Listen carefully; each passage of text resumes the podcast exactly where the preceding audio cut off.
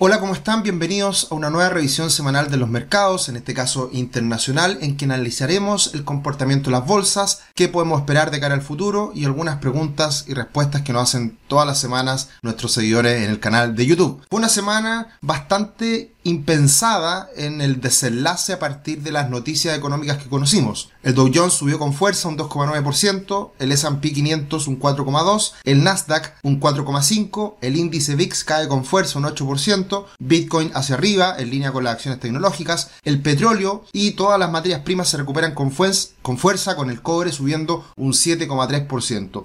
Todo en medio de una temporada de resultados que está siendo mejor de lo pensado, mejor de lo esperado. Hay que tener en cuenta que las expectativas se habían debilitado mucho en el último tiempo respecto a los resultados de la empresa. Por lo tanto, el solo hecho de salir algo mejor de lo que se pensaba, la recuperación de varias acciones ha sido importante. Tenemos a Microsoft subiendo un 7, Google más de un 7, Apple más de un 5, Amazon subiendo más de un 10%, Tesla cerca de un 9 y en general el tablero muy positivo, muy verde en una semana que estuvo marcada por la decisión de tasas por parte del Banco Central de Estados Unidos, de la Reserva Federal. Acá tenemos a Jerome Powell que le lanza un misil a la bolsa norteamericana con esta alza de 75 puntos base. Pero era lo que se pensaba, era lo que se esperaba y por lo tanto se está atacando la inflación más fuerza de lo que venía siendo a comienzos de año y de esta forma nos estamos acercando a una recesión. Entonces, si suben las tasas de interés y estamos a puertas de una posible recesión en Estados Unidos, ¿por qué los mercados suben con fuerza? Y ya les explicaré la razón de esto, que es precisamente el hecho de que deja el comunicado de la Reserva Federal, deja abierta la posibilidad, o más bien condicionada, las futuras alzas de tasas a las cifras económicas de Estados Unidos. Y acá vamos a una lógica bastante poco lógica.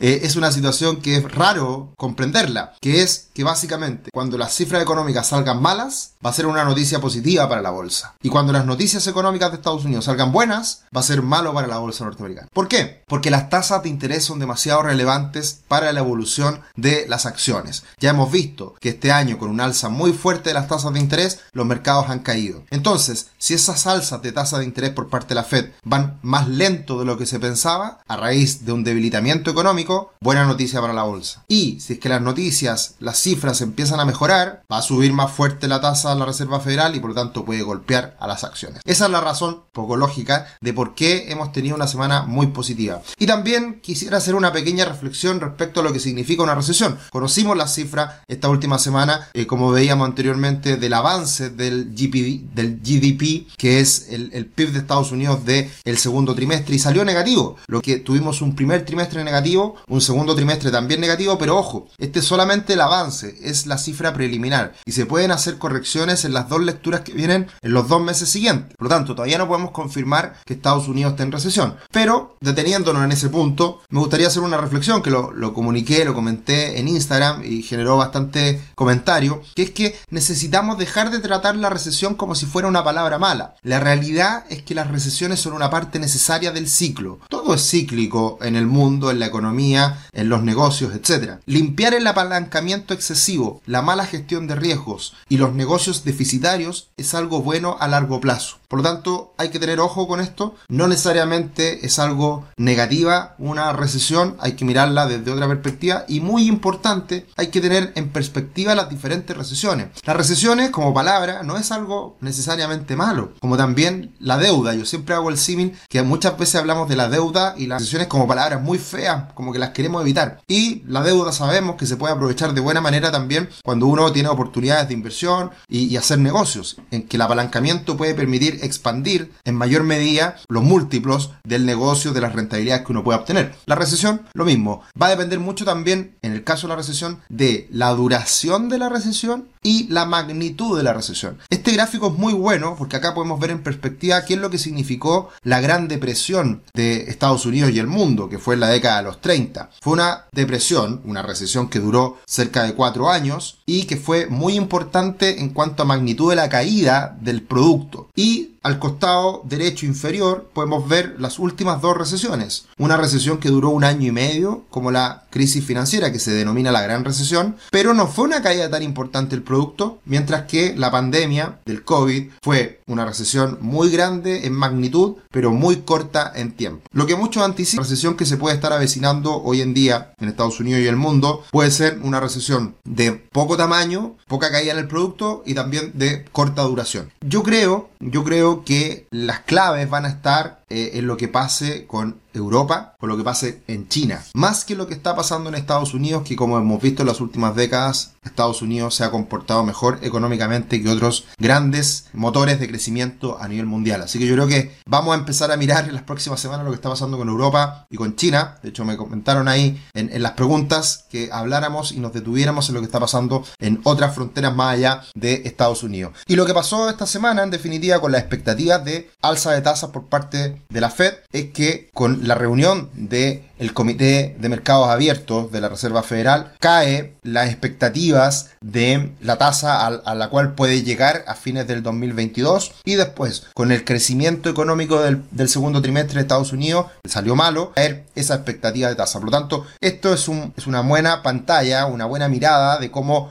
cómo evolucionó la expectativa de alza de tasas por parte de la Fed con estas dos noticias que conocimos esta semana. En este contexto eh, se confirma el hombro cabeza hombro de las tasas de 10 años de Estados Unidos, cae bajo los 2,70, así que si que sigue cayendo la tasa de interés, eso va a ser obviamente positivo para los mercados. Luego, la bolsa norteamericana, el Standard Poor's 500 sube con fuerza y va a buscar la parte alta de este canal que hemos configurado en las últimas semanas. El canal bajista se mantiene y está precisamente ahora cerca de una resistencia importante en torno a los 4.150, 4.200 puntos. Vamos a ver qué pasa en este lugar, en este punto. Si es que rompe este canal y sube un poco más, o vuelve a caer el mercado. Pero creo que a muchos ya ha sorprendido esta recuperación, a muchos los tenía quizás más conservadores en el último tiempo y como sabemos no sabemos nada, no podemos anticipar nada y en definitiva los mercados van teniendo en el tiempo que más bien hay que seguirla. Anticipar los escenarios a futuro es muy complejo. Lo mismo pasa con el Nasdaq 100 que también sube una resistencia importante, en este caso los 13.000 puntos son un nivel ya muy relevante, ya han entregado las grandes tecnológicas con resultados mejores de lo esperado, así que también vamos a ver qué tanto impulso adicional puede existir en las próximas semanas en el caso del Nasdaq 100 que ha sido, que ha sido el más perjudicado. Por otra parte, el dólar eh, se debilitó en la última semana y en particular con el dólar, el, dólar respecto al yen cayó de manera importante. Tenía, había tenido una subida increíble en los últimos meses a partir de estas expectativas de alza de tasas en Estados Unidos y ahora cambia ese panorama y por, lo tanto podemos ver probablemente una caída mayor en las próximas semanas en el dólar a nivel mundial, teniendo como referencia al dólar respecto al yen.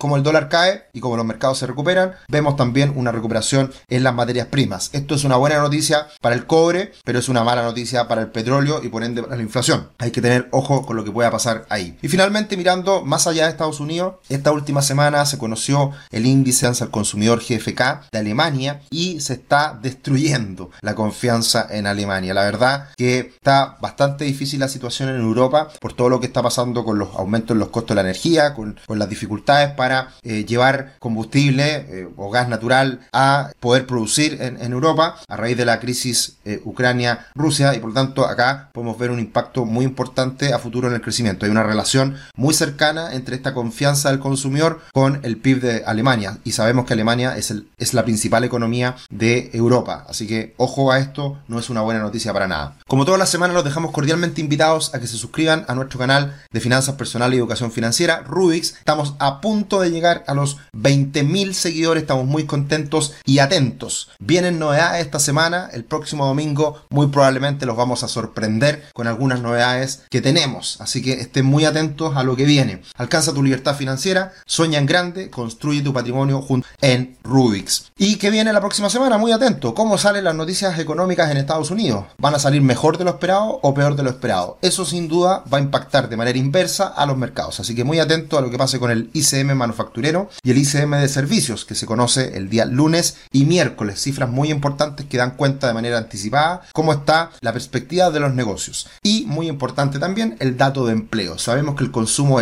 lo es todo en Estados Unidos y el consumo depende del empleo. Todavía se sigue esperando que aumente la creación de empleo. Así que por ahí todavía tenemos algunas noticias positivas que podrían eh, conocerse y ahí hay que ver también eh, cómo el mercado las lee y reacciona ante ellas. Sigue la temporada de resultados Esta semana ya disminuye un poquito la importancia de algunas empresas que entregan sus resultados. De todas formas, hay empresas como Caterpillar, como AMD, como Under Moore, Kellogg's, AMC, la verdad que ConocoPhillips, algunas eh, energéticas, que, que es importante, pero ya las grandes tecnológicas entregaron sus cifras, así que ahora empieza a decaer el impacto que pueden llegar a tener estas empresas en el comportamiento de la bolsa. Las perspectivas actuales en torno al ratio precio-utilidad son mucho más moderadas, hemos visto una caída brutal en esta relación precio-utilidad porque las utilidades siguen fuertes y los precios de las acciones han caído de manera significativa. Por lo tanto, esto es saludable porque esto da cuenta de que el mercado se ha normalizado y ya no está tan caro como lo estuvo en algún minuto. Algunas preguntas a responder. Gracias Sergio, muy buen resumen. Quizás de repente podrían hablar sobre la economía china. Totalmente. Tomamos el punto y la próxima semana vamos a estar hablando de China. Ahí tenemos hartos informes que nos llegan también eh, sobre lo que puede pasar de aquí a fin de año con China y el impacto que puede tener en los mercados. Y Miguel nos pregunta algo relacionado que es ¿qué tan importante crees que es el comportamiento del dólar con respecto al yuan chino? El yuan chino está bastante controlado y por lo tanto no cambia mucho drásticamente, no, no es muy volátil la variación del yuan chino respecto al dólar. Pero lo que tener en cuenta de que si el dólar respecto al yuan varía en cierta dirección, inversamente le afecta a las materias primas. ¿Qué quiere decir esto? Que si la moneda china se deprecia y por lo tanto el dólar sube en China, eso hace que disminuya la demanda por materias primas. Y caso inverso, si es que el yuan se fortalece y cae el dólar en China, eso hace que pueda ser en términos relativos más atractivo comprar por parte de China materias primas. Así que por ahí hay algún impacto en los mercados respecto a la evolución del yuan. Eso sería por esta semana. Muchas gracias por acompañarnos y atento a lo que viene la próxima semana, que vienen muchas novedades, muchos cambios en este canal de YouTube y en nuestra comunidad.